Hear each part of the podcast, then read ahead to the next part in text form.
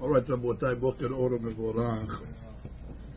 And uh, we're in uh, Beki'im Ba'alacha, and we're in the 19th session. Now, I'd like to take care of some old business before we get to the new business at hand. Well, we're in the Me'aberachot, that's for sure. And yesterday we learned that we can use the berachot of the Torah. So that will help us. So you have a Asher Bacharbanu, Asher Natananu, and if you have Kavanah, you could actually answer Amen, and you can add that to your uh, count of Me'ah Berachot.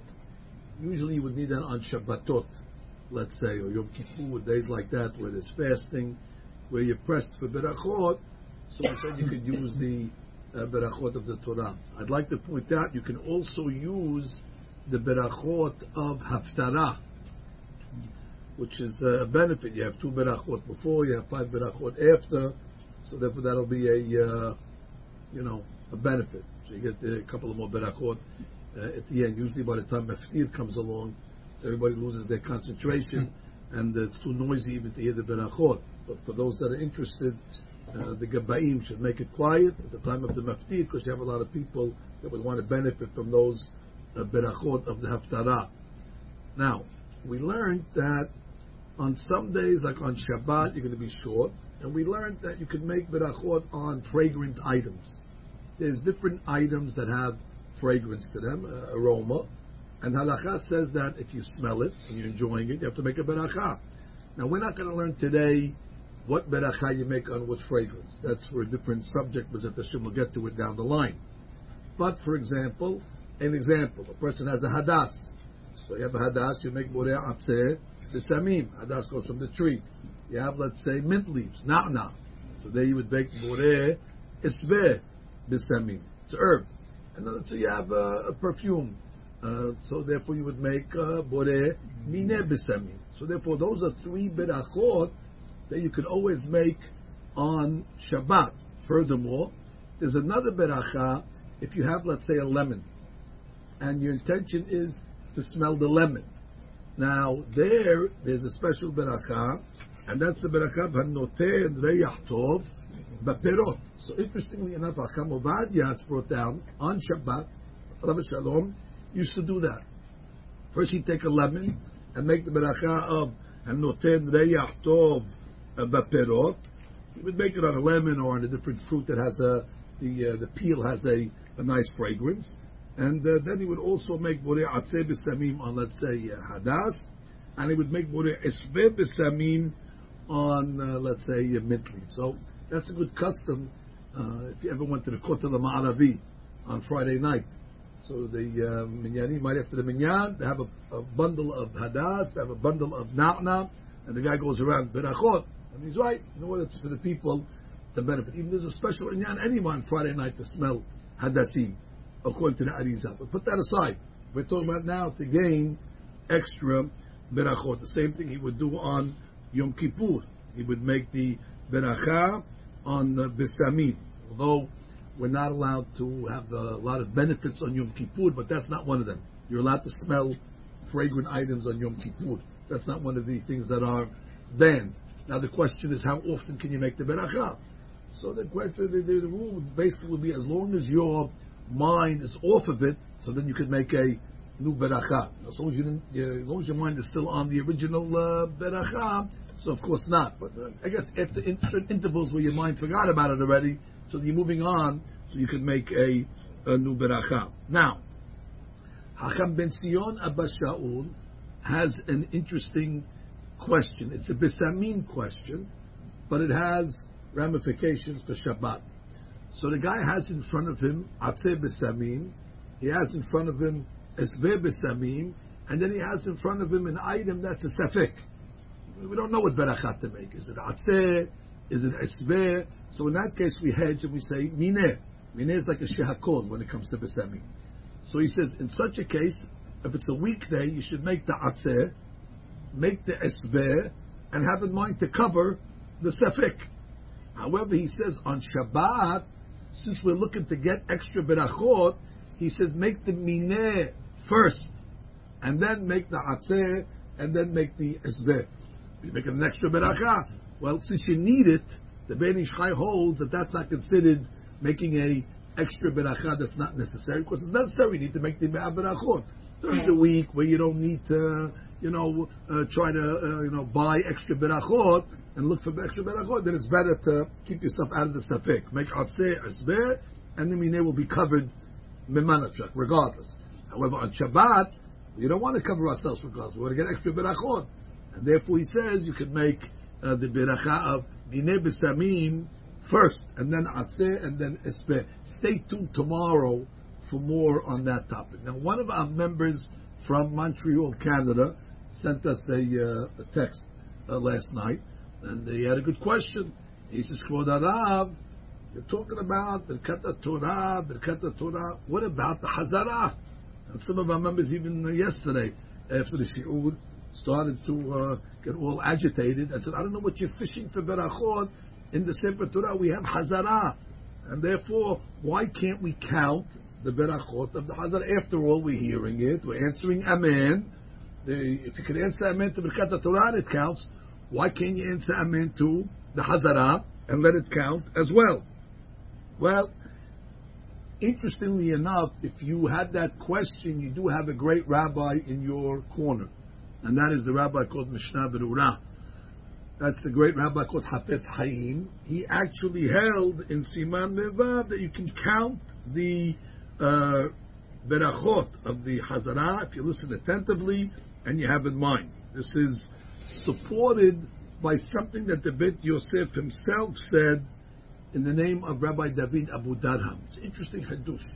He said it's possible for a person to get a triple play, a hmm. triple header. How? When you pray the Amidah, Lahash, that's considered one. That's 19. And then when you hear the Hazara, so hearing it is Shomea Ka'oneh. When you hear it, it's like you said it. So that's considered a, another 19. And then he says, when you answer Amen, it says answering Amen is even greater than the one that's making you better get another 19. So he says, in every Amidah, you're basically going to come out with 57. The 19 that you said, and you heard, and answered Amen. And that's, and, and that's what he holds. Um, and then he says, and what about Arbit? Mm. So he says, in Arbit, you'll get the same thing because you're going to pray the 19 uh, Berachot, that's the Lachash. He said you'll get an additional 19 because some communities have a custom after Hashkivenu that they say a special uh, uh, Yiru Eineinu, a special chapter, and over there there's 19 Pesukim, and therefore you get the 19 Pesukim in that uh, item over there. It's considered uh, an additional. That's the 19 verses that have Hashem's name after Hashkivenu. So therefore, um, each thus each verse counts as a blessing, and by responding Amen to each verse, which I guess that's what they did, you get a 19. So mean, these are, these are amazing calculations. I mean, what was the matter with 19? They said, no, you're getting 19 plus 19 on the repeat plus 19 on the amen. There's a Ben high that says something. Uh, you know, the Arabs, he doesn't say this, but I said this. you know, the Arabs have five tefillot a day. And there's a big question, where did they get the five tefillot? Some say that Muhammad came to the Shul on Yom Kippur, and uh, his bad luck, he came to the day that we prayed the most tefillot, and therefore he ended up uh, establishing what the copiers. Everything's everything's a knockoff. So they knocked it off. They knocked off the five tefillot. Uh, but some explain that no, they're following uh, the regular Jew also prays five tefillot every single day. You think they're going to be better than us? Cannot be. Bnei Israel, we're the, uh, Am Bahar Hashem. If you think about it, we pray Arbit, that's one, Shacharit, Hazara, Mincha, Hazara. So we also have five tefillot a day, and the Ben Ish Chai brings this point out that he says mm-hmm. you have to pray five tefillot a day, and he says, "Ladonai Haishua al Ambecha Berchatecha Sela." So God will bring salvation. Who is God going to bring salvation? To the nation that makes berachot. How many berachot? Sela. The numerical value of the word Sela, Samech Lam is 95. If you do the math, you have 19 berachot in Arbit. And then you have 57 in, uh, or uh, you have 19 and 19, you have, uh, what is that, 36 in Shachri, and then you have 36 in Mincha. So altogether you have 95 berachot in the day. So Adonai Haishua Al amecha berchatecha sela. The nation that makes the berachot of sela. So the of 95 berachot to make it. So anyway, according to that opinion, you see that they're counting all these extra berachot. So they want to say, you have a proof that maybe you can usually count the berachot of the Hazara. However, um, we have a simple proof that that's not true. And the simple proof is these are all nice derashot. You get 57, you get three times, you get 95, all beautiful derashot. But when Maran himself counted the berachot, he made a list for us. He told us. And when you go to sleep at night, you have a beracha. When you wake up in the morning, you have a beracha. How come he didn't say Hazara? In, in, the times of Shulchan Aruch, obviously they had Hazara. From the fact that he didn't add those 19 berachot on his list, which is a very, very uh, obvious item to add. It's 19 berachot. From the fact that he didn't add it on his list means that he didn't agree that you can count those berachot. It seems that Kata Torah is special. Kata Torah is its own category, and therefore we can't just say that because we can answer the Kata Torah, you can get the Hazah. So the Ma'aseh, we hold, and that's where Chavavadi holds as well, you cannot count the berachot of the Hazara towards the Me'ah berachot. Now, another question that was asked at the end of yesterday's shiur. The question was, from when, and we mentioned it quickly, also texted us from a guy from New York. Uh, the question was, from when do you start to count? Do you start from the night, or do you start from the from the day? So we answered yesterday quickly that you start from the night, and we have a proof to that. Because again, when Rav Yosef Karo is giving us the list of berachot, he gave us a list. What's the first berachah he starts with? Kiryat Shema Lamita. So clearly you see that he's agreeing that you start from the night, but not everybody agrees with that. There was a rabbi called Turat Haim Sofer, and he held no, it starts from the morning. And his proof was just like Birkat Shahar. When you make Birkat Shahar, how long does your Birkat Shahar last? It lasts from morning to morning. For example, at night, you don't have to make Birkat Shahar again. We don't say, oh, new day, you got to make the new Berachot. We don't say, oh, new day, new Birkat Torah. No, your Birchot Shahar go from AM to AM. so he wants to say, similarly, your Me'ah Berachot go from AM to AM. Now, if that's the case, you wouldn't have a problem on Shabbat then. Because if you're going from AM to AM, so start Shabbat morning, you'll pray Shachrit, you'll pray Musaf, you'll pray, and you'll get 19 Berachot of Arbit. Motzei Shabbat. If you go AM to AM, you get Motzei Shabbat.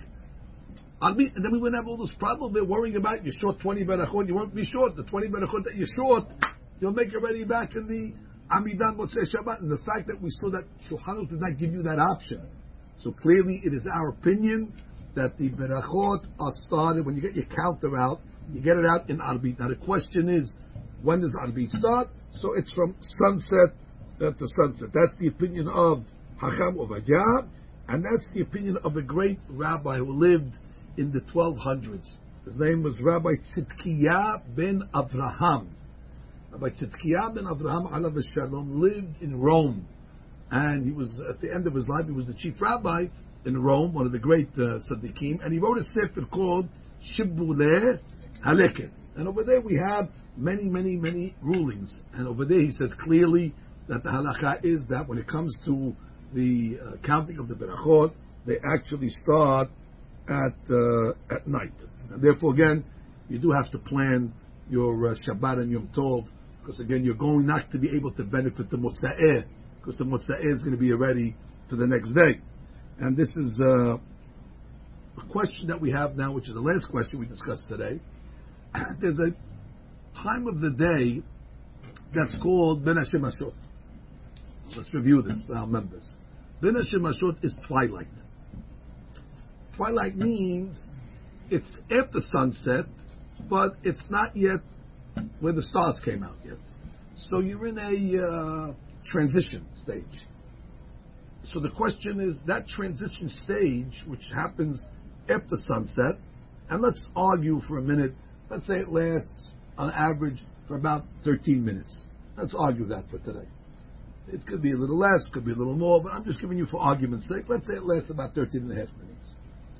So now the question is, this Ben Hashem how do we categorize it? Is it day or is it night? We said it's a safek. Well, okay, so, so, so what do we flip a coin? How, how do you know how to how to judge it? Well, if it's day, so then I could count those berachot that I make ben Hashem to the previous day. If it's night, then I can only count those berachot that I make ben Hashem to the next day. So the, really the question is, how do we look at ben Hashem in many places, I'll give you the examples in a minute, he holds that it's halachically sound to say that Ben Hashemashot can be considered day. Explain to you why. In Jewish law, there's something that's called a safek. Have a safek. So what do you do when you have a safek? Uh, I told you, you don't flip a coin. So we have a rule. safek did a banan. You can be lenient. Safek deoraita. You have to be strict. But sometimes you have a double safek. A double safek is a safek, and you pile on a second safek. Now, when you have a double safek, usually it tilts the scale in that favor, whatever you're trying to solve. So in this case, we're trying to solve how do we look at Ben Shemashot? How do I look at that twilight? It's after sunset, the stars are going to come out. How do I look at this gap of time? So Chamabayas says, well, one safek is its yom. What safek yom, safek laila. But let's go safek yom. Put that on the scale. Safek yom. It might be day. Intrinsically, that is but Ben Shemashot is. It's maybe day, maybe night. So let's go on the day side. Maybe it's day. Now we have another opinion of Rabbeinu Tam. Rabbeinu Tam, interesting opinion. He held that the sunset that we have, that we call sunset, according to Rabbeinu Tam, is still day. His sunset does not start until 58 and a half minutes after our sunset. Tremendous hadush. That means, uh, where are we? You're in Florida now. So what's your sunset today? About 5:45. Yeah, 5:45. Yeah. Okay, 5:45. Argument sake. We say 5:45. That's it. Sunset. According to the Benu Tam, 5:45 day. You have another 58 and a half, you can go basically till 6:43. According to the Benu Tam. Now, what does that mean? According to the Benu Tam. I don't want to say this too loud because I don't want anybody to think it's the halacha. It's not the halacha. But according to the Benu Tam, tomorrow night, Friday night, at 5:47 over here in Miami, finished before 5:47 already. That's it. Shabbat. You have to accept Shabbat five uh, a couple of minutes before. Five, before we pray, finish Shabbat. According to the Benu Tam, at 5:47 you could go to the store, buy car, go buy groceries for Shabbat, go to the sauna, uh, go take a swim, go write a letter to your uh, to your friend, call your mother, and wish her Shabbat Shalom and uh, six fifteen, you still have another half hour. Make yourself an espresso. It's not Shabbat. According to the Benutam, the Shabbat does not start until 58 minutes. He, he holds a different way of calculating. One day, Bezat Hashem, in these uh, series, we'll get to explaining these different halachot. So again, according to the Benutam, at 5:47 tomorrow in Miami, is it is it Yom? For sure, it's Vaday Yom. Definitely Yom. So therefore, add that to the Safek. Ben Hashem According to us, Ben Hashem Ashot, Safek Yom, Safek Lail. What's a Safek? According to the Benutam, it's not a Safek. It's Vaday Yom. So therefore, you can add that to the side that says Yom. I got the opinion of the Benutam.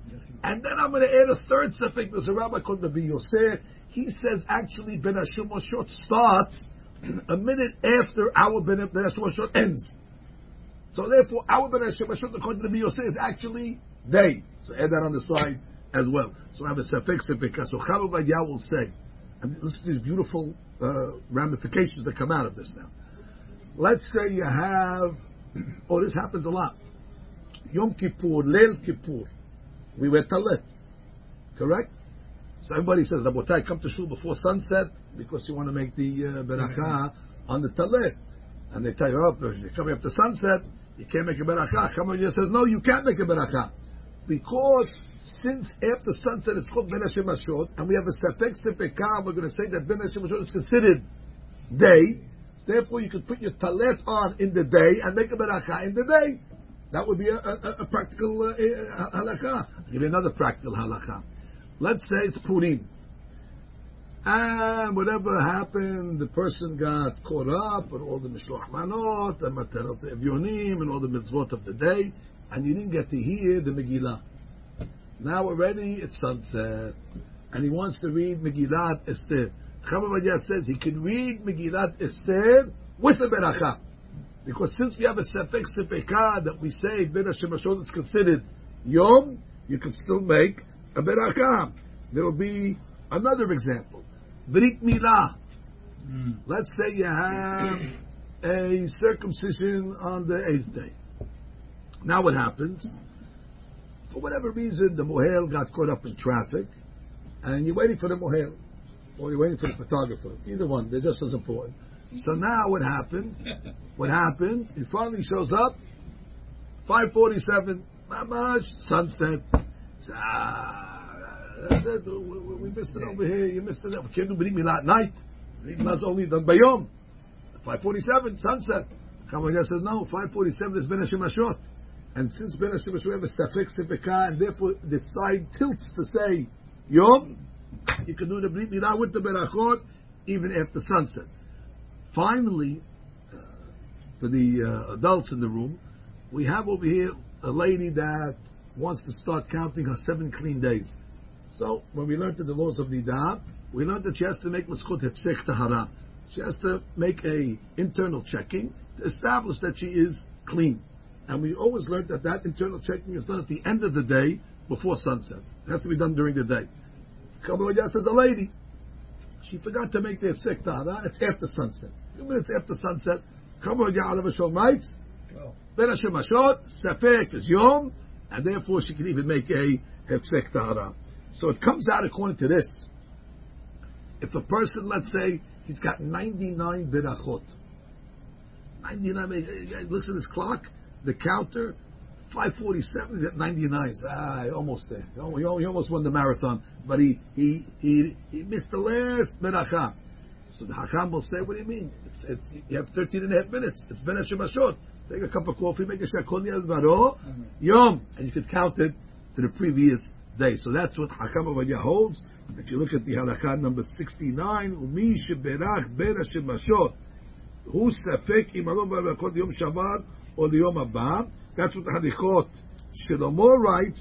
However, according to this, it seems obvious that according to Maran in the note, any blessing recited during Hashemashot can be counted towards the previous day's hundreds blessings. So that's the way uh, Hacham Ovadia, it seems, will come out Again, a person shouldn't rely on uh, Ben Hashem Ashot. Obviously, we're talking about over there where he's, uh, you know, needy and uh, he needs to uh, to rely. So let's just review Rabotai very quickly what we did here today. What we did here today is, first of all, we established and count the berachot of Haftarah as part of your roster. Although you cannot count the berachot of the Hazara, although they're very important. Uh, salvation relies on it. It brings us to extra blessings, the 95 blessings a day. Abu Dharam said each Amidah you'll get a triple uh, triple value for the lachas, for the listening, for the answering amen. All that's beautiful, but it's not going to be considered uh, to your tally of Me'aberachot. After all, Shulchan Aruch did not count that in his tally as well. Furthermore, we said we follow the opinion of Maran that the count begins from the night, from sunset to sunset, and not from morning to morning, like the Torah Chaim Sofer said and uh, we saw that that was the opinion of Shibboleh Haleket, who was the great rabbi from uh, from Rome, uh, Rabbi Tzidkiah ben Abraham. And finally, uh, we learned that uh, when it comes to the opinions of uh, Ben Hashemashot, Chavav will say that we can rely on Ben Hashemashot to say that it's day, and therefore you'd be able to count the Berachot of Ben Hashemashot for the previous day. Besamim, of course, it will be uh, appropriate on Shabbatot, especially first to make an Hanotin Be'achtoba Perod, and then to make the subsequent Atzeh and Asbeh and Mineh Besami. Baruch Adonai Amen. Amen.